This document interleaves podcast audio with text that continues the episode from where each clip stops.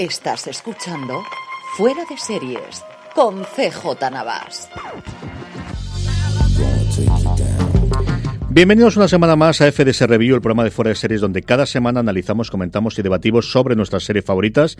Esta semana analizamos, bueno, pues uno de los fenómenos del momento, la primera temporada de Arde Madrid, la serie Movistar Plus, y para eso tengo en primer lugar conmigo a Francis Arrabal. Francis, ¿cómo estamos? Pues con muchísimas ganas de hablar de de Madrid. Jota, que me ha gustado mucho la serie. Muchas, y muchas ganas. es un verdadero placer, un verdadero honor tener para hablar de Arde Madrid a Juan Tejero. Juan, ¿cómo estamos? Muy bien.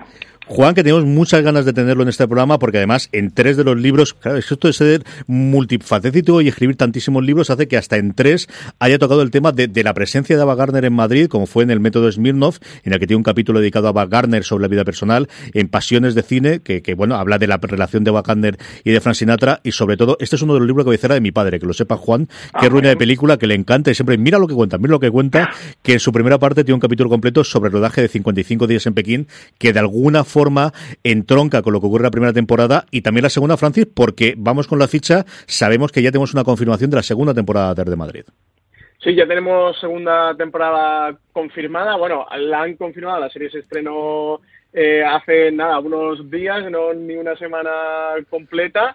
eh, una semana, ya han confirmado que la serie va a tener eh, segunda temporada, ha sido un éxito total, comentaban en la propia nota de prensa que 1.200.000 abonados a Movistar Plus ya habían visto al menos algún episodio de la serie y que una cuarta parte de, esos abonados que ya habían visto algo de la serie habían visto la temporada completa en solo cuatro días. Así que unos datos abrumadores. Recordad que situábamos La Peste, la serie mm, creada por... ay, se Alberto. Rodríguez y- su co-creador habitual, Madre mía, Alberto Rodríguez, que me perdone, ahí donde estoy. Eh, por Alberto Rodríguez, le habían visto también, se ha estimado que alrededor del, del millón y medio de espectadores, Arde Madrid en tan solo unos días ya 1,2 millones de espectadores. Es una auténtica burrada. Es la segunda nota de prensa, como decía Francis, después de, de, de Alberto Rodríguez. Bueno, y Rafael Cobos, que además va a tomar las, las riendas de Showrunner en la segunda temporada de La Peste, que sacan pecho y que cuentan, bueno, que, que sacan el- la cantidad de gente que la ha visto. Noticia de que están muy contentos con ello. La serie, como yo creo que conocéis, pero de todas formas, y para eso aquí vamos a preguntar a Juan, eh, se ambienta en el mundo alrededor de la visita o de la presencia, mejor dicho, de Ava Gardner en España, en, bueno, pues en esa primera eh, franquismo post-autarquía de able- a- eh, aperturas y sobre todo acercamiento al, amigo americano. Eh, Juan, tú que has estudiado, como comentábamos en los libros previos, de esa parte, ¿qué nos puedes contar y sobre todo qué está de relatado eh, o de bien retratado en la, en la propia serie? Mm, Bueno, está bien retratado el ambiente y el momento. Hay que tener en cuenta que el franquismo elige a Ava como una señal de apertura. La recibe perfectamente, eh, le permite además todas sus tropelías, hace la vista gorda con todo aquello que en esa época no estaba bien visto, porque consideraba que una estrella de Hollywood se instalara en España eh, emitía una señal de que había una cierta apertura ya. Entonces, ese, de los primeros capítulos, eso está bastante bien, bien retratado. Esa llegada de Ava a España, eh, una mujer absolutamente libre que evidentemente no encajaba en aquella sociedad pero que en cambio se le permitía todo. Y fue por eso Ava Gardner estaba harta de Hollywood siempre se sintió muy maltratada siempre sintió que la habían elegido simplemente como un rostro bonito como el animal más bello del mundo pero que ningún director se había preocupado de si sabía o no sabía actuar y bueno también la relación tan tormentosa que tenía con Frank Sinatra pues la, la hizo coger las maletas y plantarse en España, donde el ambiente, eh, la forma de ser de los españoles, a ella le iba muy bien. Eso es una de las cosas que yo creo que cuenta muy bien la serie y luego haremos la, forma habitual que tenemos en, en, en, review, que es comentar primero sin spoilers la serie y posteriormente eh, con spoilers, avisaremos con tiempo. Pero yo creo que, y esto es una cosa que no tiene demasiados spoilers, que retrata muy bien, hay un momento en la serie en la que dice, o en la que te da a entender de, mientras todos estéis aquí eh, en una jaula o esclavizados o de alguna forma encerrados y no tenéis libertad, donde ella no se sentía libre era en Hollywood y donde encuentra esa libertad es precisamente en ese Madrid franquista. Claro, porque en el Madrid franquista, el que tenía dinero y tenía contactos, sí que se divertía y mucho. Y además se le permitía. Y estas estrellas de Hollywood, y la más importante de las que aterrizó en España fue Ava Gardner, el gobierno ejercía sobre ella una cierta protección por lo que hemos comentado antes. Entonces, ella donde sentía, se sentía esclavizada perseguida, asediada, era en Hollywood. En Madrid se sentía absolutamente libre, porque bueno, era una estrella, si tenía la mala suerte que un fotógrafo la retratara, pues podía salir la prensa, pero realmente se le permitía que hiciera todo lo que a ella le venía en gana. Y bueno, teniendo en cuenta que era una hedonista pura, que era una auténtica aficionada a los bares, que bebía como un cosaco, que además era una mujer con unas ansias sexuales tremendas, pues aquí encontró el paraíso y por eso se sintió tan a gusto y encajó también. Francis, ¿cuál es el, primer recuerdo que tú tienes del planteamiento de la serie cuando nos, eh, cuando nos nombran de va a haber esta producción que se llama Arde Madrid? Pues no sé si fue poco después del estreno de la peste, me suena que fue poco después del estreno de la peste, sería eh, quizás a mediados de febrero, ¿no? Cuando se supo la primera noticia, porque recuerdo el primer pensamiento que tuvimos todos, ¿eh? eh le pidieron a Paco León el favor, por decirlo de alguna manera, que estuviera en la peste y que, hiciera ese personaje dentro de la serie y se lo han devuelto eh, dándole esta serie, consiguiéndole esta serie con una temporada, una serie en blanco y negro, que, a día de hoy pues siempre se hace extraño y de luego es una apuesta muy fuerte sobre, el, sobre la época en la que Ava Gardner vivió en Madrid, pero además una serie que no se va a centrar en la, en la propia Ava Gardner, sino que se va a centrar en el servicio eh, que, que a ella le asiste cuando está en su residencia madrileña. Al principio decía una cosa así como un poco extraña, pero luego un proyecto que, que, ilusionaba teniendo el nombre de Paco León detrás, Paco León como el nombre fuerte, pero que también estaba acompañado de, de Ana Costa y también de Fernando Pérez, que ha sido un colaborador de Paco León y Ana Costa, bueno, pues de que coincidieron en Aida posteriormente en la película de Kiki, que aquí en de Madrid también han trabajado juntos y luego, bueno, ya empezaron a salir que si Debbie Masari iba a ser el, quien interpretara finalmente a, a o Inma Cuesta era una de las protagonistas junto a Paco León en ese papel de, de Ana Mari y Manolo. ¿Qué recuerdas tú, Juan, de, cuando conociste el, proyecto y qué es lo primero que te vino a la cabeza de eh, esto puede funcionar, no puede funcionar, qué, qué va a ocurrir con, con, algo en lo que tú has trabajado tanto y te has escrito a tantos al cerrar del tema? Hombre, me hizo mucha ilusión cuando perdona, cuando surgieron las primeras noticias, porque claro, la idea me parecía súper atractiva. Ten en cuenta que Ava Gardner, ella misma decía que ninguna película, ni ninguna novela, ningún libro que se escribiera sobre ella podría ser tan apasionante como su propia vida. Entonces, claro, cuando eh, surgió el proyecto de narrar esas, esos días de Ava Gardner en Madrid me pareció una idea fantástica y además toda la promoción de aquellos meses yo recuerdo que estaba centrada en el nombre de Ava Gardner, lo cual después llevó un poco a engaño, pero al principio era el gancho. Y lo que hay que decir es que ha sido una campaña de promoción absolutamente prodigiosa. Es decir, no creo que haya habido nadie que no se haya enterado que se iba a estrenar una serie basada más o menos en los días de Ava Gardner en Madrid. Y era imposible, era imposible no, no tener noticia del nacimiento de esta serie, de su posterior desarrollo y ahora con el estreno pues hemos asistido también a una campaña de promoción como yo hacía tiempo que no veía en una serie de televisión.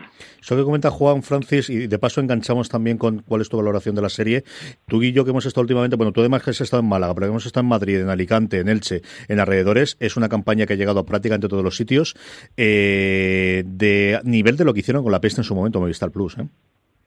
Sí, eh, la, campaña ha sido apabullante. En Madrid, bueno, Gran Vía y alrededores estaba todo inundado, pero sí ha llegado a ciudades mucho más allá de mm, Madrid. Yo como curiosidad y para reflejar un poquito el tamaño de la campaña y al hilo de lo que comentaba Juan, de la fantástica campaña de promoción que, ha habido alrededor de Arte Madrid y que, que, ha llegado tanta gente, yo creo que tener un cartel, entre comillas, a Ava y tener a Paco León también en ese cartel como nombre asociado te ayuda mucho a la campaña de promoción, pero es verdad que ha sido muy exhaustiva y muy inteligente, una jefa de prensa de un canal muy importante en España, eh, me, me, lo comentaba, me dice, joder, ¿estás viendo qué campaña han hecho de Arde Madrid? Impresionante el trabajo que han hecho, estaba como eh, alucinada del buen trabajo que, habían llevado a cabo con la serie y esa persona tenía mm, en el futuro una campaña de promoción de una serie muy importante que estaban cociendo y decía, joder, quiero hacerlo así de bien que lo han hecho con el Real Madrid porque creo que es la mejor campaña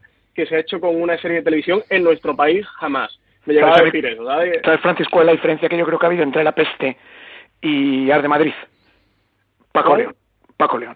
Paco León es un personaje absolutamente mediático y en Arde Madrid se ha entregado a promocionar el producto. En La Peste era uno de los actores que intervenían. Y un personaje tan mediático como Paco León se tiene al final que notar. Y él ha sabido muy bien ir filtrando todas las noticias, eh, basarse en lo que es él, en la imagen que tiene, en cómo, a nivel fotográfico, por ejemplo, cómo ha ido filtrando todo. Eh, se ha visto a un Paco León absolutamente integrado y además ha demostrado que tiene un conocimiento de los medios, de las redes sociales, absolutamente abrumador. Pero yo creo que gran parte del éxito de esta campaña, aparte de que todo lo que haya apostado Movistar por ella, es que Paco León se ha entregado en cuerpo y alma a este producto porque es un producto absolutamente suyo, claro. Tanto de redes sociales como en entrevistas. ¿eh? Todos los platos. Claro. Sí, sí, sí. Hablando de platos ha recorrido, que no se nos olvide que el 23 de noviembre, si estés oyendo esto antes del 23 de noviembre, tendremos a Paco y a Ana Costa en nuestro segundo Fuera de Series Live en Fundación Telefónica. Mirad las entradas y si no sabéis que podéis seguir en streaming y posteriormente estará en el canal de YouTube. Si lo estáis oyendo a, a, posteriori, pues evidentemente tendréis el programa para disfrutarlo en el canal de YouTube de Fundación Telefónica, pero si buscáis el de Fuera de Series, tendremos un enlace a él y ahí lo podréis eh, ver y disfrutar. Eh, por último, antes de que pasemos a la parte con spoilers, una valoración rápida, sucinta, global de qué os ha parecido la, ya podemos decir, primera temporada, que ya está confirmada, como decía antes Francis, de este AR de Madrid. Juan. Bueno, a mí la parte del gancho de Ava me ha decepcionado mucho. En cambio, la historia de los personajes adyacentes a, a todo, eso, todo ese circo que pululaba alrededor de Ava centrado en las dos personas de servicio que son Paco León y Macuesta, esa parte sí me ha interesado y me ha gustado. A mí lo que me ha decepcionado mucho es, teniendo un gancho tan poderoso, un personaje que daba tanto juego, eh, se han, han cogido cuatro tópicos y los han ido soltando. Pero realmente se ha profundizado muy poco en esa gran actriz de la cual, bueno, se podrían haber contado historias absolutamente maravillosas. Por eso para mí no ha sido una serie redonda y de estas que tú dices, me ha encantado de principio a fin. Aún así, me ha parecido muy entretenida, se ve muy fácil, el número de capítulos no es muy extenso, con lo cual admite prácticamente un par de maratones y la ves casi de continuo. Y bueno, eh, también hay que halagar el gusto de Paco León de salirse más o menos del terreno de lo trillado y de aceptar ciertos desafíos como era este proyecto. Francis, ¿qué te ha parecido a ti? A mí, eh, una de las mejores series españolas, diría que una de las mejores series de producción propia de Movistar Plus hasta el momento, y porque está el día de mañana ahí, que es muy buena, creo que ha sido una de las tres mejores series que hemos podido ver españolas en este 2018 y porque está Fariña. Coincido con Juan que es una serie muy divertida y muy fácil de ver.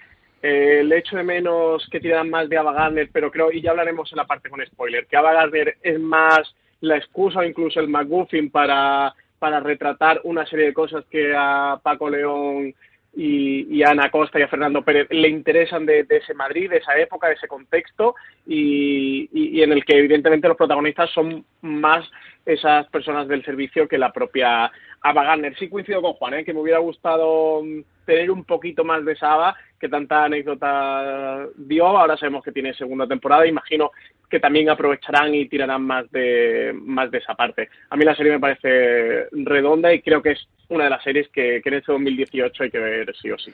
A mí me ha encantado. Yo no pude dejar. Yo salí con una sonrisa entre los labios de ver los cuatro episodios en un pase de prensa en Madrid, que llegamos accidentalmente, el pastor y yo, a prisa y corriendo con el, conforme están las obras del centro de Madrid. Y, mira que tenía hambre, mira que me levantó pronto. Y si me hubiesen dicho que ponía los cuatro siguientes, los hubiese visto. A mí me ha encantado. Es una de mis series favoritas y preferidas de este año. Y como ya a partir de aquí yo creo que va todo con spoilers, como os digo, vamos a poner el tráiler y a la vuelta empezamos a discutir de Art de Madrid con spoilers, con todos los del mundo. Nada, enseguida estamos aquí ya. Come on, let's go to the party. ¿Qué me dijiste?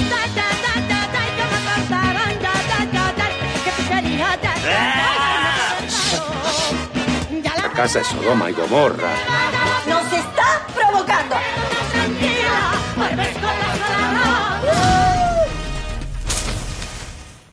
Yo estaba haciendo palmas y antes de que pasemos a hablar de Ava y de Debbie Mazar y de lo que ocurre, yo sí quiero preguntar, porque a mí es una de las cosas que me ha encantado de la serie, tanto la banda sonora como los títulos de crédito, que yo creo es un hallazgo y de el único momento en el que aparece color. ¿Qué os ha parecido estas dos cosas, Francis? Pues los títulos de crédito muy interesantes porque además hacían un juego en el que una parte era cada uno de los personajes, digamos, más o menos importantes, no, no son los principales dentro de la serie y en cada episodio evolucionando y claro, el choque de, en el segundo episodio es decir, es como el primero, lo han cambiado. Y el tercero decir, no, no, no, lo han cambiado y ido evolucionando. Lo que dices de las pocas veces que tiene un toque eh, de color este Arde Madrid, creo que la presencia del flamenco, teniendo a Ava Garner y, y el España de los 60 era fundamental, que lo han sabido aprovechar muy bien. Y sí, la, la parte musical es de las más interesantes. Y han tenido hasta el, la inteligencia también de, de que una de las versiones la haga la, propia Rosalía, que hoy día está convertida en una auténtica estrella del flamenco y, que, y que a nivel internacional está triunfando. Y, y, hasta han tenido ese hueco ¿no? para, para ella dentro de la serie. A mí la parte musical me gusta mucho. Yo coincido contigo. Fuiste el primero que me dijiste, oye, atento a, a esto porque es una auténtica barbaridad lo que han hecho y sí, sí que se disfruta mucho, se disfruta mucho ese ambiente. Y tienes ese carácter inmersivo dentro de la serie, un poco sentirte dentro de esas fiestas que Ava Garner eh, se pegaba por, por, el Madrid de los 60. Yo es que a la edad me, me, está saliendo las raíces andaluzas y me pasa estas cosas. Mira que a mí me ha gustado el flamenco, pero cada día me gusta más, sí, no, no, lo reconozco. Ya. Mira que tengo las otras castellanas, pero se ve que está ganando la parte andaluza. Juan, ¿qué te ha parecido en general toda la parte de la fotografía, que evidentemente todo el mundo ve para blanco y negro, pero esa ambientación, ese blanco y negro y esa banda sonora? Bueno, pues una demostración más del gran talento que tiene Paco León. Esos títulos de crédito, bueno, pues le pegan enormemente. Eh, Paco León es un personaje además al que le gusta mucho exhibirse, que es muy sexual, que el erotismo lo tiene siempre presente, solo hay que ver las películas, la anterior, la de Kiki, por ejemplo, y además los ha planteado de una manera, como dice Francis, tremendamente sorprendentes.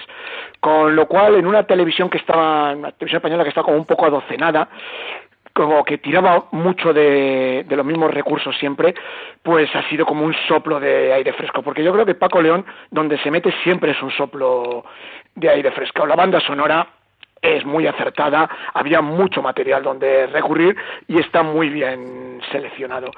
Bueno, todo, todo esto que rodea la serie eh, demuestra pues lo que he dicho al principio, lo inteligente que es Paco León y lo bien que sabe utilizar todos los argumentos que tiene a su alrededor, todas las armas de las que dispone, qué bien las utiliza, qué bien las distribuye y qué bien le saca partido. Hablemos de la serie. Yo creo que la serie tiene, en cuanto a trama y en cuanto a, bueno, trama horizontal o historia horizontal, tenemos toda la parte del collar, pero quizás yo creo que es más sencillo analizarlo como los personajes el crecimiento y la evolución que tienen los personajes, la, bueno, eh, muestra de, cómo podía ser eh, vivir en ese, en ese Madrid de los eh, finales de los 50, principios de los 60, y yo creo que es incluso más interesante que la propia trama hablar de los personajes en sí, de esa evolución que tiene. Yo, porque no nos falte después y no nos quede. Tú hablabas antes de, cómo te había faltado esa Garner, lo que te falta es contenido. ¿Te has, te has querido a Debbie Mazar como Ava Garner, que era evidentemente uno de los, de los eh, bueno, si había un asunto de casting clarísimo era quién iba a interpretar al animal más bello del mundo. Juan, ¿cómo has visto esa parte? ¿Qué es lo que a ti te ha faltado que nos comentabas antes previamente la parte sin spoilers? A ver, empecemos por la parte física. Era muy difícil encontrar una actriz que bueno, pudiera encajar con el animal más bello del mundo. El problema de Debbie Mazar es que si coges cualquier foto de Ava Gardner de esa época, verás que está un poco rellenita para haber interpretado a Debbie Mazar. Hay un momento en el que a ella se le ven las piernas. Ava, Gardner era era tremendamente estilizada, tenía una cintura y unas piernas espectaculares, físicamente eh, no encaja demasiado. Mm, la cara sí puede más o menos remitirnos a Ava Gardner, no así el, cuerpo, está mucho más rellenita. Pero, pero entiendo que era muy complicado encontrar una actriz que diera con ese perfil. Otra cosa que sí se podría haber solucionado es, porque esto es una cuestión de guion, la carne que tiene ese personaje. Eh, en ningún momento solo tenemos atisbos de lo que realmente era Ava. Ava se sentía fuera de lugar en el mundo del cine. Ella dijo que nunca quiso interpretar, pero que era lo único que sabía hacer y que interpretaba por dinero. Después era una mujer absolutamente libre, como he dicho antes, y una mujer que tenía un antes y un después. Antes de beber, era simpática, era generosa, era una mujer con la que podías pasar un buen rato. Una vez que había bebido, era insoportable, era peleona, era un auténtico terremoto que solo te podía llevar a la ruina. Hay, por ejemplo, una escena en la que sale Ava Garner devolviendo, después de una borrachera. Mm. Cualquiera que haya estudiado Ava Garner sabe que antes de que Ava Garner devolviera, habían, vamos, habían devuelto todos los que la acompañaban. O sea, ella se mantenía en pie cuando estaban todos destrozados. Eh, hay un momento en que uno de los vecinos de la casa de Doctor Arce, pues hay una fiesta y sube. Y dice, él cuenta, que cuando entra en la casa no sabía si la fiesta había empezado o había terminado, que solo se dio cuenta cuando vio a todos los invitados destrozados, tumbados en el suelo, durmiendo, y una sola persona en pie bailando con un tocadiscos. Era Ava Garner. Es decir, que si se hubiese investigado un pelín al personaje, esa secuencia en la cual ella devuelve eh, al lado de un coche, vamos, eh, no encaja en absoluto porque ella jamás eh, pasaba por ese trance. Ella llegaba a un bar, una vez llegó a un bar con un montón de acompañantes, todos pidieron su copa, once chupitos, y ella dijo, ahora me pone lo que le has puesto a todos y se bebió los 11 chupitos de un tirón. O sea, esto es simplemente un aperitivo de lo que era Ava Y lo que se ha cogido son los tópicos. Se sabe que toreaba coches en la Gran Vía y de repente pues sale una escena, ¿eh? pero realmente es el personaje que tiene menos alma de toda la serie. Ningún momento vemos a ese ser que cuando llegaban las luces de la mañana realmente se enfrentaba a su verdadero yo y se sentía tremendamente desgraciada en ningún momento y eso yo lo echo mucho de menos. Francis, ¿cómo has visto tú a Demi Mazar como, como Ava Gardner? Yo eso he hecho en falta que, mm, que quizás al final un punto de, de vista desde la escritura del, del, guion de esta serie en el que eso creo que Ava Gardner es casi un McGuffin dentro de, de Arte Madrid es la excusa es el motor o el centro para que se desarrolle todo lo que realmente a, Paco León y a Ana Costa les interesa contar de, esta época. Y si os fijáis, y luego vamos desgranando un poquito las tramas principales o secundarias, porque la principal o la que parece ser la principal, que es la de Robo el Collar, también creo que es casi otro McGuffin para cosas que suceden alrededor y, cosas que nos están contando de esos personajes y de los personajes en esa época franquista. Eh, creo que es lo que, que lo de verdad importa, esa Ana Mari, eh, interpretada por, por Inma Cuesta, y cómo evoluciona ese personaje, como un personaje que, que digamos que está eh, cegado, ¿no? Con su mira constreñida a lo que ocurre en su realidad inmediata, de repente llega una americana muy loca y, y, le pone su mundo patas arriba, o, ese Manolo que también es un poco así un mangante o trapichador así de trapichada de poca monta, eh, de repente se, se encuentra con, con, que hay otra realidad y como dice Alberto Rey, lo de hay otros mundos y todos están en este.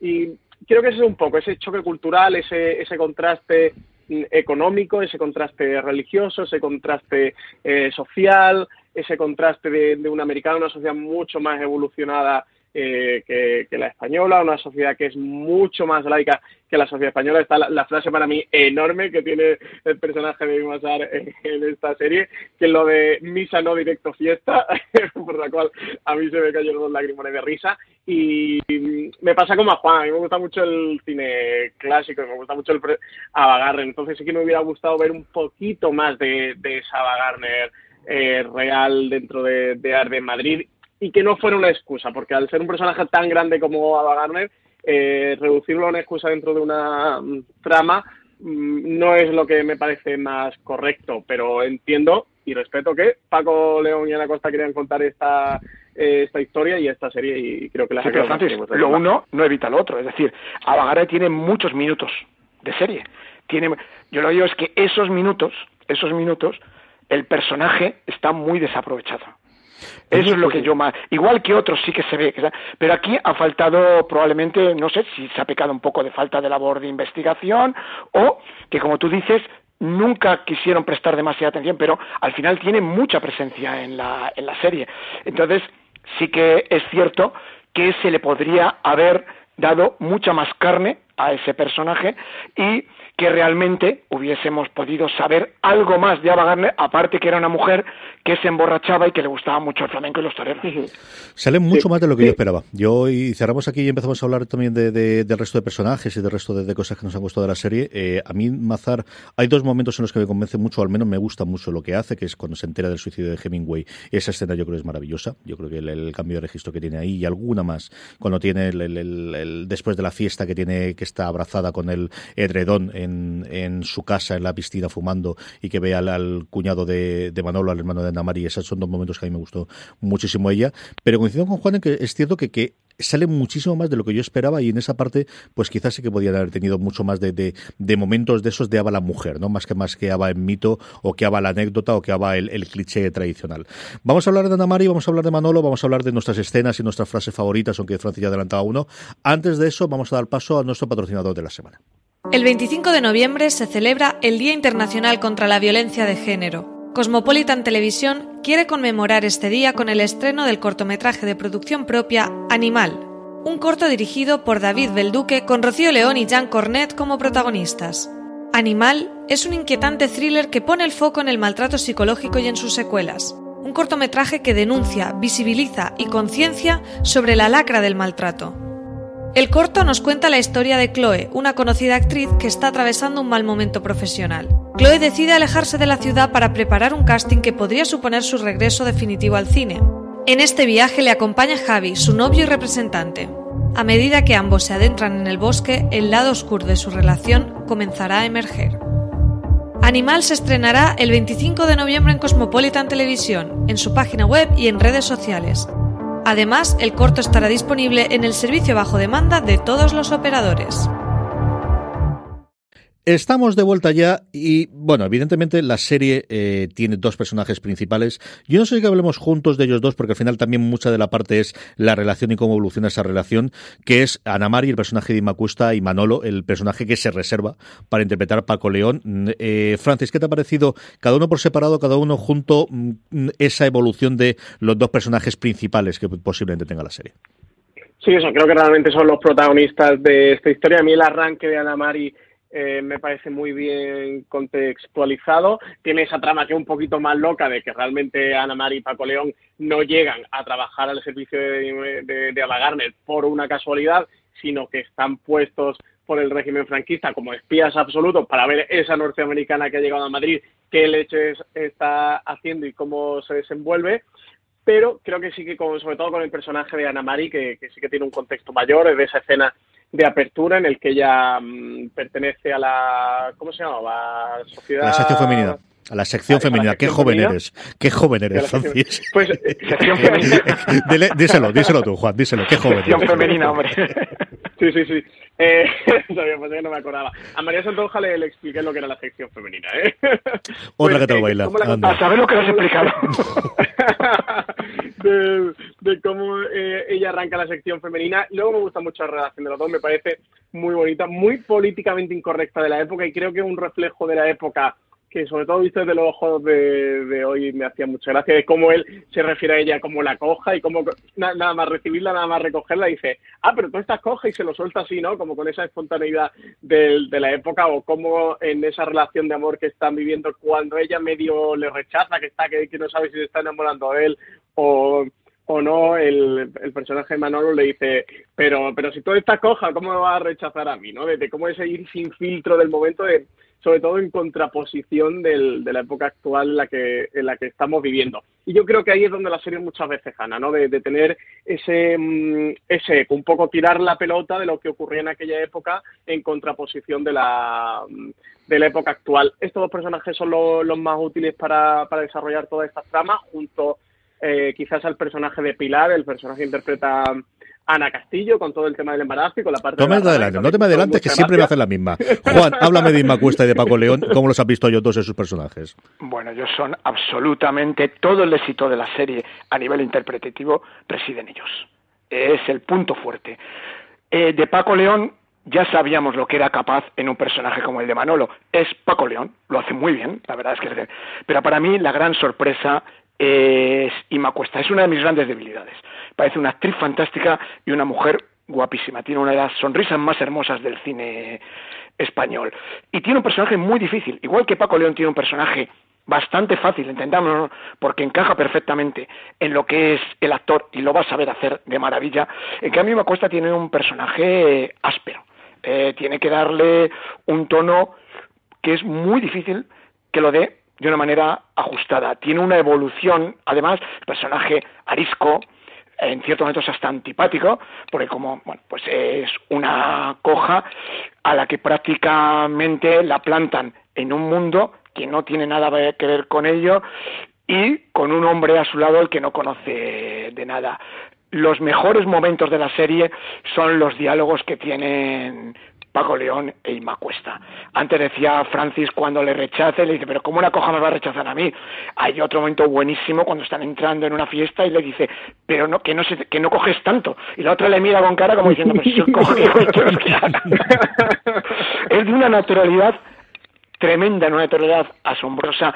Y Cuesta tiene una evolución en la serie, una evolución que se ve clarísimamente. Su personaje crece mucho, pero ella lo hace de una manera muy comedida, va dando pistas, pero en ningún momento cae en el exceso porque podría haberse sido un personaje que cayera en la caricatura y no. Y Macuesta lo defiende muy bien, con mucha dignidad y para mí la gran triunfadora de esta serie es Ima Cuesta. Y después la relación que tienen ellos dos, pues es magnífica. Bueno, quizá, quizá quizás yo incluso habría incidido más en ellos dos. Eh, creo que ellos mismos, ellos dos, estos dos personajes, por sí solos ya habrían podido sostener la serie. Y que además mucho de lo que pulula a su alrededor en comparación con esta pareja, pues palidece un poco. Yo creo que eh, coincido con, con, lo que habéis comentado. Es decir, si yo fuese a hacer esta serie y tuviese presupuesto sin problemas y no hay problema de agendas, ¿quién haría de Manolo? Paco León. O sea, es un personaje en el que tú ves, dices, es el que tiene que estarla. Y lo que me cuesta es el alma de la serie. Es total y absolutamente. La evolución de, su personaje es a través de la que estás contando. Sabes que es el personaje que ellos están utilizando para contar o narrar las vivencias y, los temas que quieren tocar en la serie de todos los puntos de vista, del mundo de las mujeres. Es un personaje que podría caer perfectamente, por un lado, en la literatura y por otro lado, en ser un personaje trasplantado de la actualidad actual en la que quieres contar cómo es el papel peso de la mujer al 2018 comparado con cómo estaba entonces y, podría caer en ser un poquito eh, exagerado, totalmente anacrónico y yo creo que ella te lo crees constantemente y es un personaje tremendamente complejo, no es un cliché en ningún momento, es un personaje de, carne y huesos acabando con ese discurso final que a mí me, fascina, es lo que más me gusta de la serie y luego podemos hablar cuando hablemos de, nuestras escenas favoritas. Francis, tú querías hablar de Ana Castillo, que es una de tus debilidades, háblame de Pilar, anda. Sí, no, antes de hablar de, Ana Castillo, sabes que a mí Ana Castillo me gusta mucho.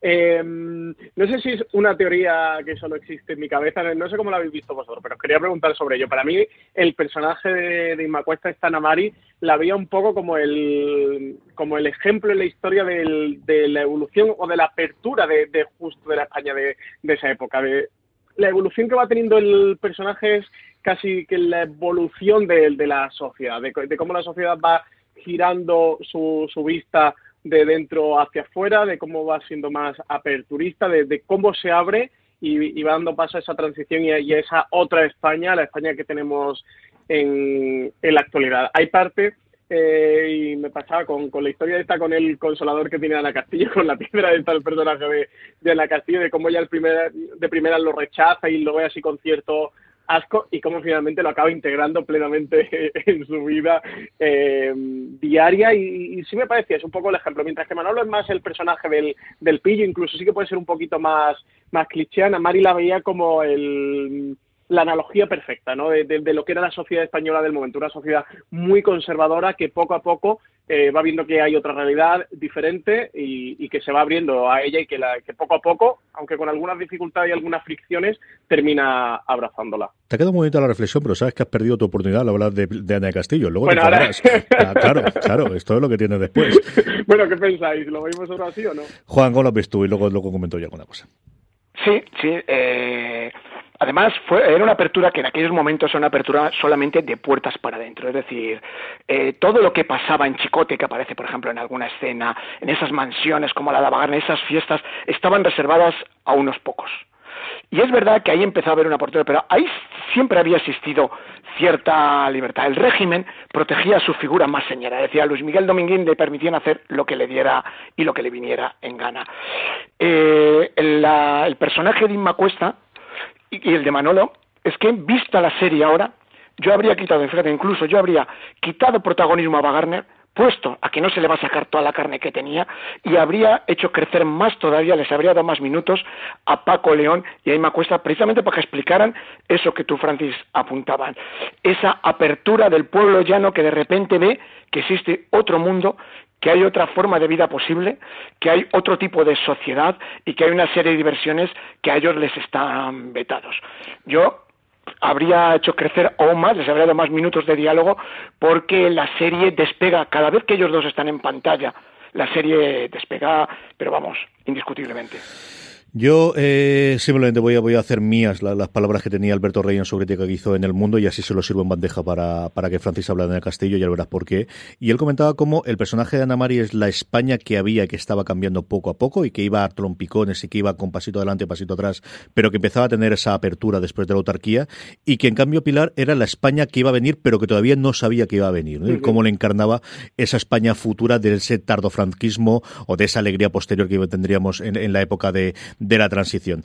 Venga, dos minutos para que me lo den, anda me hizo mucha gracia lo de la prueba de la rana. CJ, no sé si tú y Juan conocíais esto, pero yo esto lo había visto. Es que eres muy joven, Francis. Insisto una vez más, es que eres muy joven. A mí, aquí se invirtieron las tornas de la sección pero Todo lo explicó Mario y dije, esto era un test de embarazo de la época y me tuve que ir corriendo a Google y me, pareció muy divertido. De, esas cosas de Paco León, si alguien lo ha, visto la película de Kiki, película que recomiendo encarecidamente, además la he recomendado en, en el último mes seis veces en streaming, así que aquí en review. Aprovecho también para para recomendar eh, la película de Kiki, que es muy, muy divertida y, que tiene esos rincones un poco de, desahogo, de, alivio cómico, pero que, dentro de, tener un componente humorístico tiene un reflejo de la sociedad y a su vez tiene una lectura social.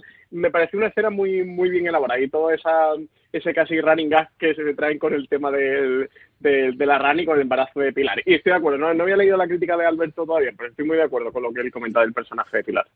¿Qué te parece? Lo de la rana explica por qué había tantas familias numerosas en esa, época de España. Se me la fiabilidad que debía tener ese terreno embarazo. me puedo imaginar. Eh, muy bonita, por cierto, también la relación de entre Pilar y Ava Gardner, ¿eh?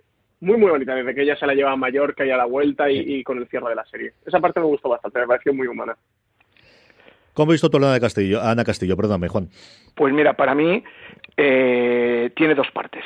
Para mí, eh, los primeros capítulos es uno de los personajes casi el más interesante. Es como, ah, muy bien ha dicho, era la España que estaba por venir, la juventud que estaba por llegar probablemente en el mayo del 68, etcétera, etcétera. Pero, pero el personaje, para mí, se cae cuando se queda embarazada. Pierde interés, mucho interés. Ah, pasa que Ana Castillo a mí me encanta y cada vez que está en pantalla tiene una frescura que es que es capaz de defender cualquier cosa. Pero es un personaje que va de más a menos. Y prácticamente al final de la serie casi como personaje ha desaparecido. Está ahí, sí, sabemos que se ha quedado embarazada, que vive muy feliz al lado de, de Ava Garner, que probablemente en el futuro va a tener mucho más protagonismo, pero está muy desaprovechado en los tres últimos episodios. Y mira que empieza fuerte y mira que es el personaje que provoca probablemente más risas, porque además Ana Castillo es un terremoto en pantalla, con lo cual me he quedado con un poco de mal sabor de boca porque es el personaje que para mí tiene más irregular de la serie. Hablabais, bueno, hablaba ahora mismo Juan de risas, hablaba a Francis antes de alivio cómico y yo, porque es que creo que se va a olvidar y no, no se va a hablar demasiado de ellos cuando se hacen estos análisis, pero al menos dos minutitos hay que dedicar al matrimonio Perón y a su asistenta, que es el absoluto y total alivio cómico, como ya hacía tiempo que no veía, ya no te digo en, en dramas o en comedias, ni siquiera en sitcom.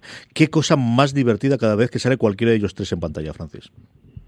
Sí, aquí estamos, Núñez y, Fabiana García, que refleja esa, ese Juan Domingo Perón y esa Isabelita Perón, que, están sufriendo en sus carnes, pues tener, tener al lado a, nada más y nada menos que a Wagner con, con sus fiestas, subidas y, y suberidas. A mí me, sí, que fue una parte que, que me hacía mm, mucha gracia, que como tú comentas, no tiene casi que más peso la trama que ser un alivio cómico, no, no aportan nada, pero literalmente o absolutamente nada a, la historia, un poco, bueno, pues contextualizar esas fiestas que provocaba Garner y las consecuencias que tienen en este caso en su vecino más inmediato. Eso sí, me pareció muy cruel lo que hacen aquí eh, también Paco León y Ana Costa, metiendo la historia de, Perón cuando, cuando lo, llaman para el discurso y finalmente Franco lo vete y lo deja en la estacada. Me pareció muy cruel dejar a Perón al pobre eh, con, ese, con ese retrato. A mí, en cambio, fíjate, me parece que aquí sí que ha habido un esfuerzo de investigación bastante bueno. Me parecen redondísimos los dos personajes. Incluso creo que superan lo de alivio cómico.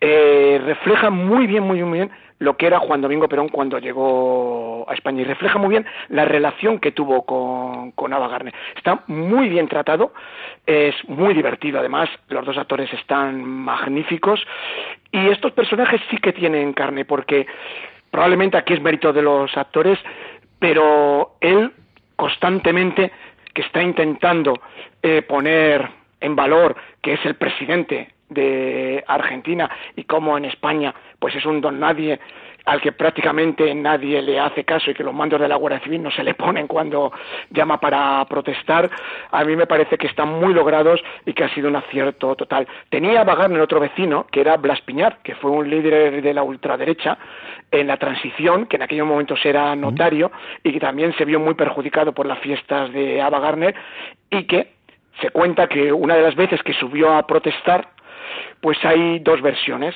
Una dicen que venía a traerle un requerimiento notarial y otra dice que venía a quejarse. En lo que sí parece que hay acuerdo es que Ava abrió la puerta completamente desnuda, con una copa en la mano y otra para dársela a él, y el pobre Ola Espiñar se quedó absolutamente cortado, bajó por sus propios pasos y ya no volvió a pegar a la puerta de Ava Garner. Es que la imagen de Ola Espiñar. pues imaginarlo, además en aquel momento era un personaje, era un notario, o sea que vosotros imaginaros cuando le abre la puerta desnuda a Ava y le invita a pasar. Tenemos pues, muchísimos. Francis, dime. No, no, era Juan, era Juan. Tenemos ah, no, no, no, no, no. Te iba a decir que eh, yo durante todo el momento, todos los episodios en los que aparecía Perón, esperaba que apareciera también esta anécdota que al final no, no decidieron no meterla. Hablando de lo que estaba comentando Juan, nos quedan diez minutitos para comentar eh, un poquito más de la serie y sobre todo que esperamos de la segunda temporada y por dónde puede ir. Eh, hay, bueno, pues mucho cameo, muchísimo personaje secundario de todos los que han poblado la serie. Francis, ¿con cuáles te quedarías tú? A mí me ha gustado mucho, ¿sabes que ha aparecido? El, el personaje que interpreta Ken Appledon, eh, Bill Gallagher, que, que estaba aquí como un poco una cosa extraña que llegaba a ver qué tal Ken Appledon en este papel del representante de Ava Gardner. Ella, él ya ha estado como actor en, en otras producciones, incluso en Allí Abajo eh, salió en algún episodio aquí en España. Pero no, no, lo tenemos muy visto, al menos yo no lo tenía muy visto, y sí que su aparición, eso, como representante de Ava me, me llevó a hacer mucha gracia. Le, le, vi que el actor tenía bastante vis cómica dentro del, de, su papel en la serie. El de Carmen Machi me hubiera gustado ver algo más, pero es que Carmen Machi siempre está bien y siempre da mucha personalidad a sus personajes y la vemos muy poquito. Es, bueno, pues está líder de la sección femenina que, que manda Ana Mari al servicio de Ava Gardner y no mucho más. Y bueno, en la, gran parte de los cameos, esta, esta fiesta que hay, creo que es durante el tercer episodio CJ en el bautizo, de que además es el bautizo de Antonio Flores, creo, ¿no? Sí, sí, al final sí, desde luego. ¿Esa escena? Sí, sí, sí. Eh, bueno, de, cameos es un pillacaras absoluto. De, de, la época, así que sí que me parece una escena, bueno, muy eh, resultona para meter dentro de la serie. Juan, ¿cómo has visto tú cuáles han sido tus personajes eh, extras o, cameos favoritos de toda la serie? Bueno, a mí, aparte del matrimonio Perón, es el que más me gusta de los secundarios. Carmen Machi está excesivamente caricaturizado, demasiado, pero sí que tiene uno de los mejores gags de la serie, que es cuando se le están hablando del rodaje de 55 días en Pekín y Macuesta le dice que han cogido a 1.500 chinos y dice, o sea, la van a llenar de comunistas, porque claro, son chinos.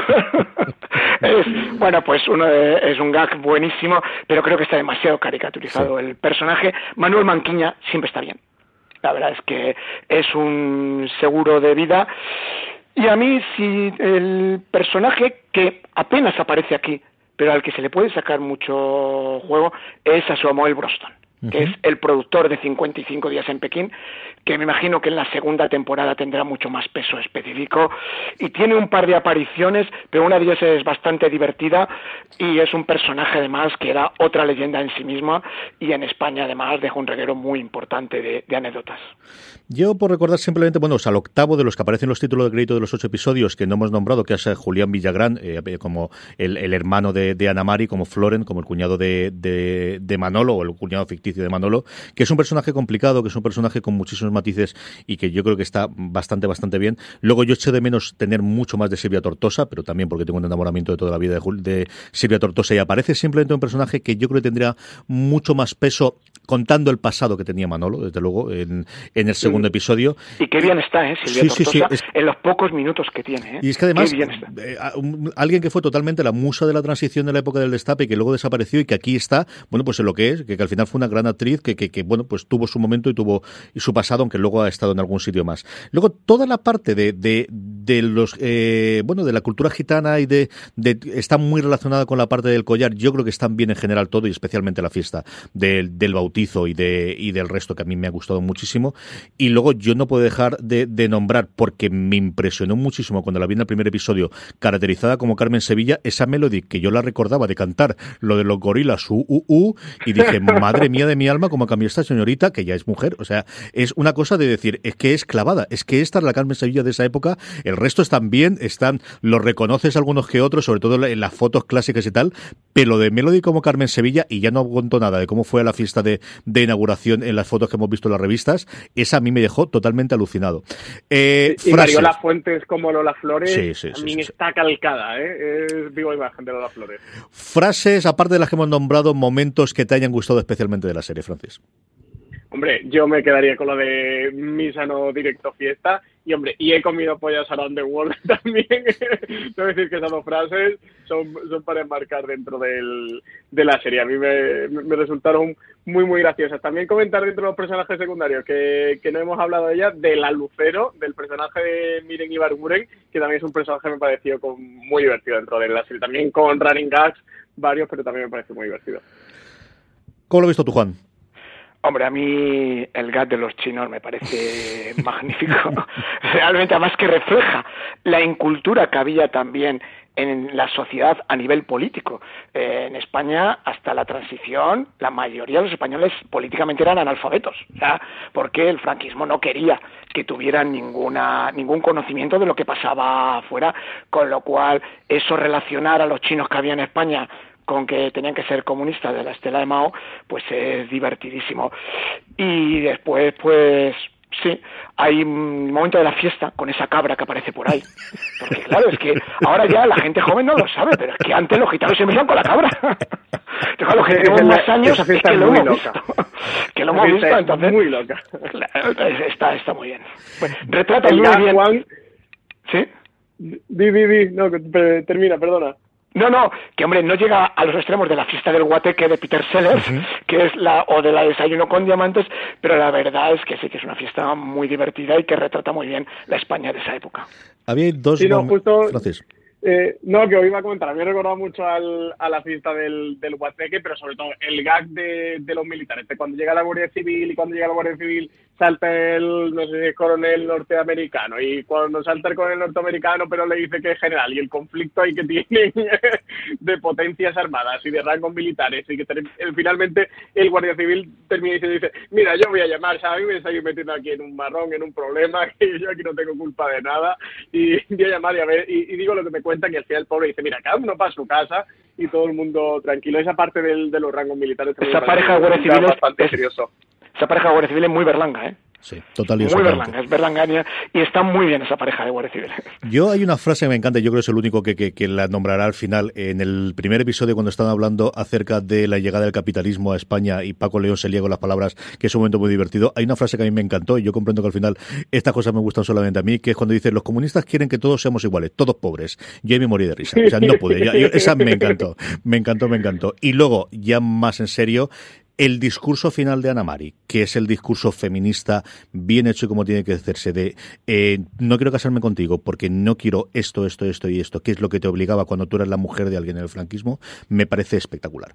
O sea, al momento de no quiero que alguien me autorice el tener una cartilla de, de ahorros con mi nombre, no quiero que alguien me tenga que dar el permiso para poder gastar el dinero, no necesito, no quiero todas estas partes. A mí ese es de los momentos que dije, y por esto esta serie es lo que es y por esto me ha impactado tanto como me ha impactado esa serie. Ese, ese momento es cómo lo dice ella y cómo lo tiene, que vienes además de un momento jocoso de ellos, ah, que estás viendo que se gustan y que al final tiene esa parte, pero ella dice, pero es que llego hasta aquí, porque el momento que de un paso más allá, entonces me anulo como ser humano, a mí me pareció de verdad eh, eh, mm, espectacular en cuanto a nivel de guion. Nos quedan cinco minutitos, sí que quiero hablaros de la segunda temporada y de lo que esperamos para la segunda temporada ya confirmada. Juan, esto tiene toda la pinta de que la segunda temporada la, la centremos en el rodaje de esos 55 días en Pekín, que tuvo que ser la de Dios, ¿eh? Bueno, pues el rodaje de 55 días en Pekín habría dado absolutamente para el rodaje de una serie entera. Fue absolutamente una locura. Una película que ninguno de los actores que estaba dentro sabía qué diablos hacía allí y con una Ava Gardner que llegó ya muy tocada. Era en aquella época Ava Gardner pues desayunaba a las, a las 3 del mediodía, merendaba a las 11 de la noche y cenaba a las 2 de la madrugada. Eh, prácticamente era incapaz de retener los diálogos. Eh, en un momento dado del rodaje le pregunta a uno de los actores, de los más insignes veteranos que hay, que era Paul Lucas, qué, qué podría hacer para mejorar su papel. ¿Qué consejo le podría dar? Y Paul Lucas le dice, quizás si dejaras de beber antes de las 12 del mediodía te ayudaría. Esa era la Ava Garner de aquellos momentos. Fíjate cómo sería el deterioro de esta mujer eh, en esa serie, que llega un momento que están desesperados y que no saben qué hacer con ella. Y entonces la solución que se les ocurre al guionista y a Charlton Heston, con la anuencia del director que era Nicolas Ray, es matar al personaje. Entonces, por eso Ava muere a mitad de película. Era porque nadie la aguantaba más.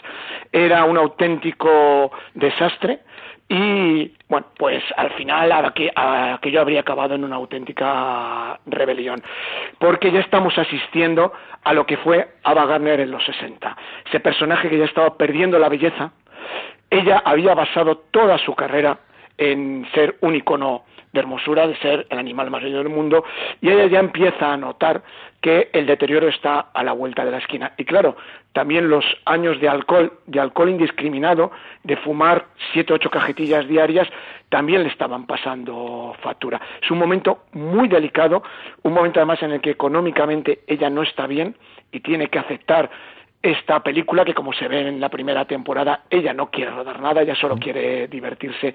Si a todo esto se le saca partido, pues promete muchísimo y podemos asistir a una segunda temporada muy divertida y además que a los aficionados al cine pues también les enternezca mucho. Francis, ¿tú también crees, eh, como, como Juan y yo, que, que puede ir las cosas por 55 días en Pekín? ¿Y qué más esperas de la segunda temporada, más allá de que nos cuenten bueno, las vivencias y las miserias de ese rodaje? Sí, yo imagino que tirarán por ahí de meter al personaje Samuel Bronston y de iniciar, de, de, habernos contado, entre comillas, tanto de este 55 días en Pekín, imagino que era el, el lazo de unión perfecto para una segunda temporada. Me interesa mucho ese, ese final entre Ana María y Manolo, con todo ese discurso CJ que tú comentabas, que a mí también me parece de las mejores escenas que tiene, que tiene esta primera temporada de Real Madrid, de ver cómo evolucionan estos dos personajes conjuntamente, de ver en qué otro lío se va a meter Manolo, porque creo que, lo suyo es innato, y, ver el personaje de, Pilar, que a Bagarne le dice, oye, no te preocupes, eh, yo te llevo conmigo, en un poco que se la lleva a, conocer mundo y a salir de, esa España y a que vea otras realidades y, ver conjuntamente cómo evolucionan los personajes. Pues seguro que estaremos aquí para comentar esa segunda temporada de Arde Madrid. Ha sido un verdadero placer estar en este programa de review con Juan Tejero. Juan, muchísimas gracias. Nada, ha sido un placer, gracias a vosotros. Recordar, como os comentaba al principio, tanto el método Smirnov como Pasiones de Cine, como Qué Ruina de Película, cualquiera de los otros libros de Juan Tejero. Por cierto, ahora que nos pilla la semana del Black Friday, recordar que si entráis, y si lo vais a comprar a través de Amazon, como suele ser habitual, si entráis desde amazon.foreseries.com, a vosotros os cuesta lo mismo y a nosotros nos estaréis ayudando durante toda la semana de Black Friday, el Cibermundo y los demás. Los tres libros de Juan Tejero que, bueno, de alguna forma eh, tienen capítulos dedicados a esta época en concreta en la que se retrata el, personaje de Ava Gardner en Ar de Madrid. Don Francis Arrabal, muchas gracias. Hasta el próximo programa. Pues muchas gracias a vosotros y a Juan Tejero, que me ha encantado hacer este programa con él y de grabar Ar de Madrid. Nada a ver, que, que estaba Gardner, le dije, oye, Juan, no habrás visto la serie. Me dijo, pues sí, dije, oye, pues quiero grabar contigo sobre esta serie. a todos vosotros, querido audiencia, gracias por escuchar ahí. Mucho más programas en nuestro canal de podcast. Ya sabéis que podéis escucharlo en Apple Podcasts, en iVoox, en Spotify, en cualquiera de las plataformas donde os escuchéis. Mucho más contenido, incluido toda nuestra cobertura sobre Ar de Madrid en foradeseries.com. El 23, el directo en Espacio Fundación Telefónica, que tendréis disponible después en su canal de YouTube para que lo disfrutéis con la presencia de Paco León y de Ana Costa. Gracias por estar ahí. Como siempre, recordad tened muchísimo cuidado ahí fuera.